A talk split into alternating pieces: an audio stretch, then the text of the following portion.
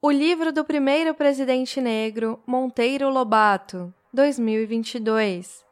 Técnica, livro, lança de Ogum.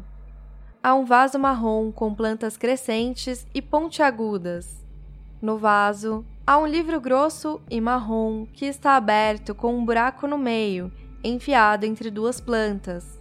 Atrás estão algumas caixas de papelão Monteiro Lobato ficou amplamente conhecido como um autor infanto-juvenil cujos livros marcaram diversas gerações. No entanto, o que as revisões sobre as suas produções têm revelado é que Lobato foi um dos mais veementes criadores, fomentadores e multiplicadores das ideias eugenistas, das teorias raciais e do racismo científico, fundamentais para a formação da identidade nacional entre os séculos XIX e XX.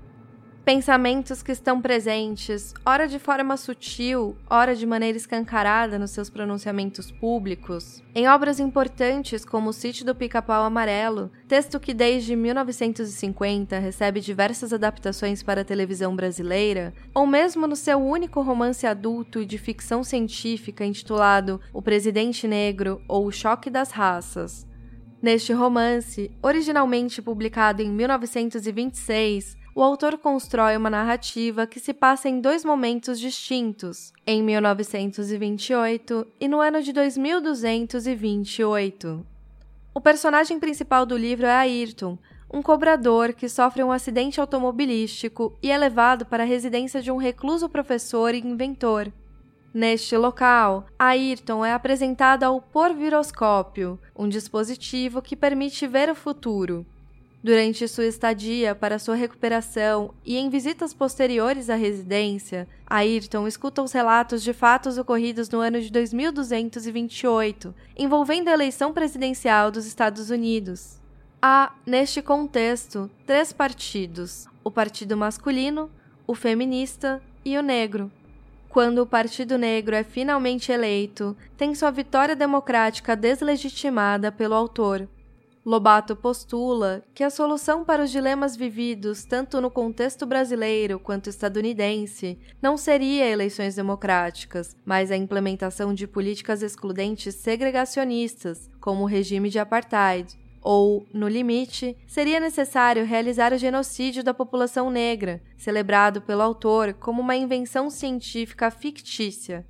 Paulo Nazaré apropria-se de duas primeiras edições originais do livro e interfere diretamente em sua escrita através de desenhos, textos e da inserção de uma lança de Ogum, que passa a atravessar a escrita original.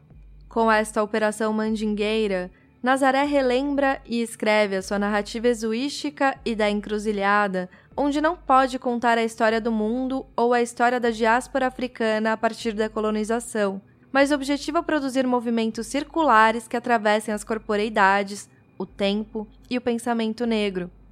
Hashtags encruzilhada, contragolpe, guerrilha, firma, ancestralidade, mandinga, genocídio, LTDA, violência racial, mito da democracia racial, racismo científico, eugenia, miscigenação, políticas de embranquecimento, teorias raciais, trauma, liberação, voadora, presidente,